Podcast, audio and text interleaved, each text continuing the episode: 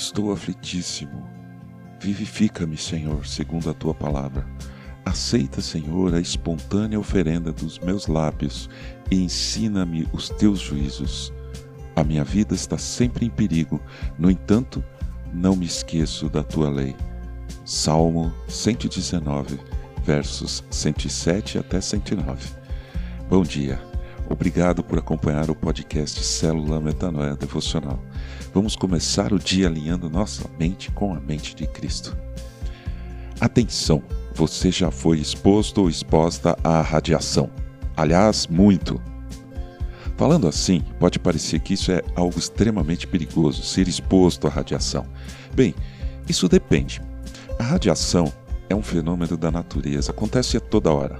É a saída e o deslocamento de energia por meio de partículas ou de ondas, segundo o site Brasil Escola. A luz é um exemplo de radiação. As ondas de rádio, o micro-ondas.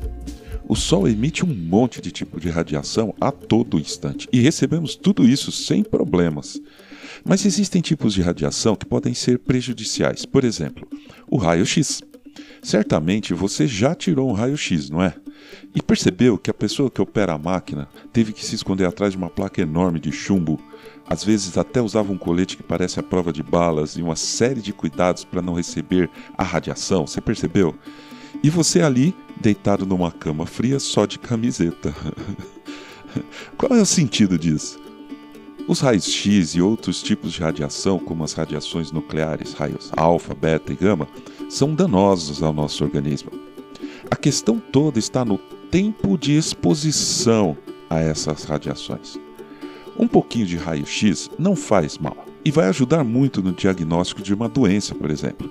Mas, se você é um operador de máquina de raio-x, se não tomar cuidado, fica exposto a muita radiação todo dia, todo dia.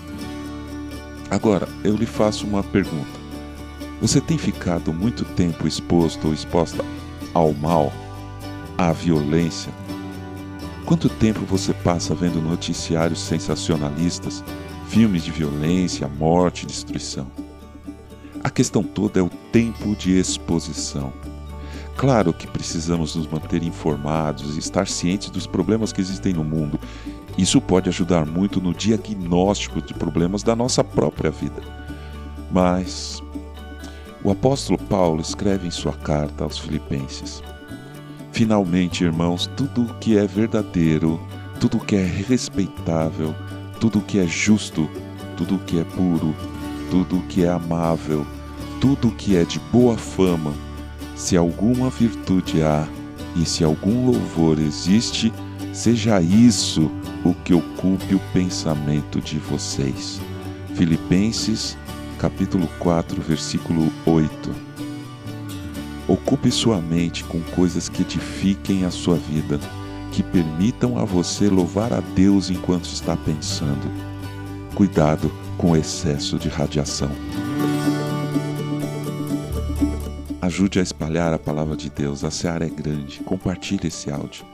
Siga-nos para receber automaticamente toda manhã nosso podcast. Estamos no Spotify e em várias outras plataformas. E se quiser falar com a gente, escreva para metanoia.devocional@gmail.com. Meu nome é João Arce e este é o podcast Célula Metanoia Devocional. Que Deus te abençoe e te guarde nesse dia que está começando. Que o Senhor sobre você levante o seu rosto e lhe dê a paz, hoje e sempre. Amém.